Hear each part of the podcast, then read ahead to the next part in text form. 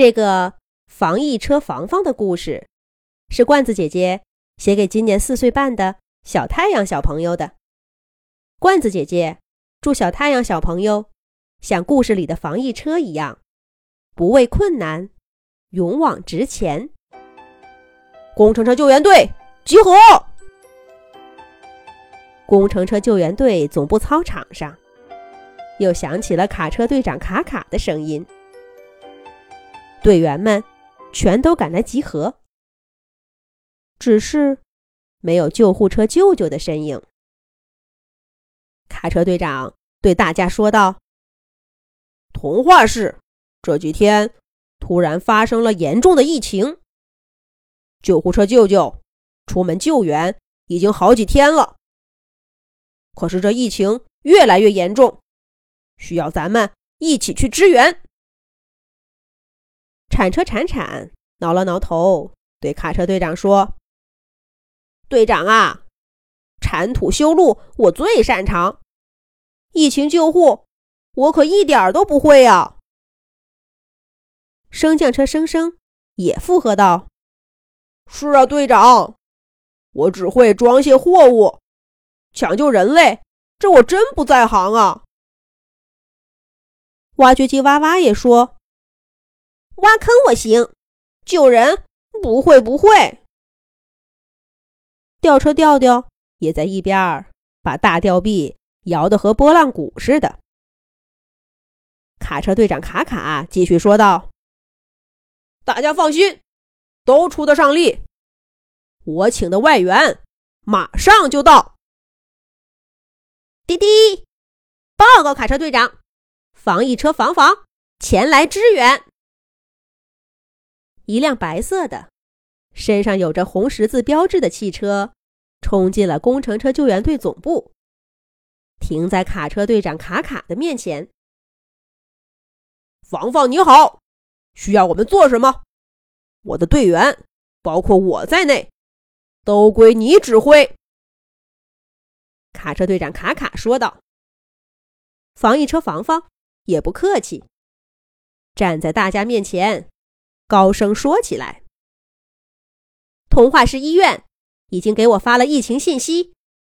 这一次，童话市的疫情是一种新的病毒，会引起人们发烧，还可能会引起肺炎，传播能力特别强。童话市医院里已经全是病人了，而新的病人还在源源不断的送过来。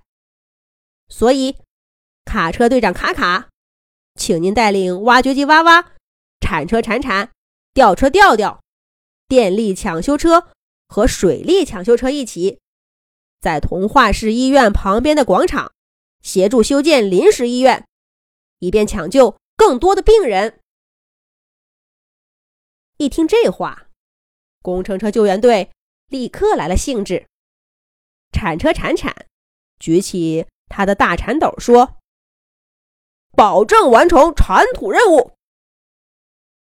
卡车队长卡卡说道：“建临时医院的任务，我来指挥。”防疫车防防继续对警车警警和升降机升升说道：“这个这个病毒会通过嘴和鼻子传染，发病的人会发烧，血液中含氧量也会下降。”你们和我去分发口罩、退烧药和血氧仪。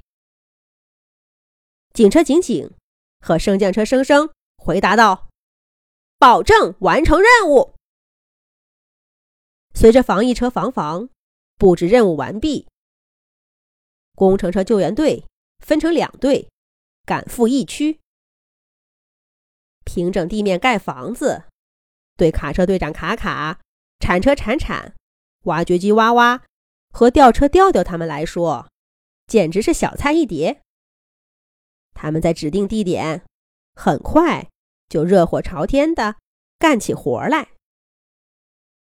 而升降机升升正从药物运输车上卸下一箱又一箱的口罩、退烧药和血氧仪，再由防疫车防防和警车警警分发到各个社区。防疫车防防和前来领取物资的志愿者交代着：“口罩是用来防护的，不光没病的人预防感染，已经感染的人也要戴口罩，来防止传染给其他人。退烧药一定要按照说明吃，千万不能吃多。血氧仪是要夹在手指上的，血氧太低，要赶快去医院检查。”经过几个月的忙碌。在工程车救援队和所有童话市居民的努力下，童话市的疫情终于不再严重。这一天，防疫车防防来到工程车救援队总部，跟卡车队长卡卡他们道别。防疫车防防，欢迎下次没有疫情的时候，你再来我们童话市。工程车救援队永远是你的家。卡车队长卡卡和队员们拥抱着防疫车防防，跟他道别。防疫车防防真棒，工程车救援队真棒。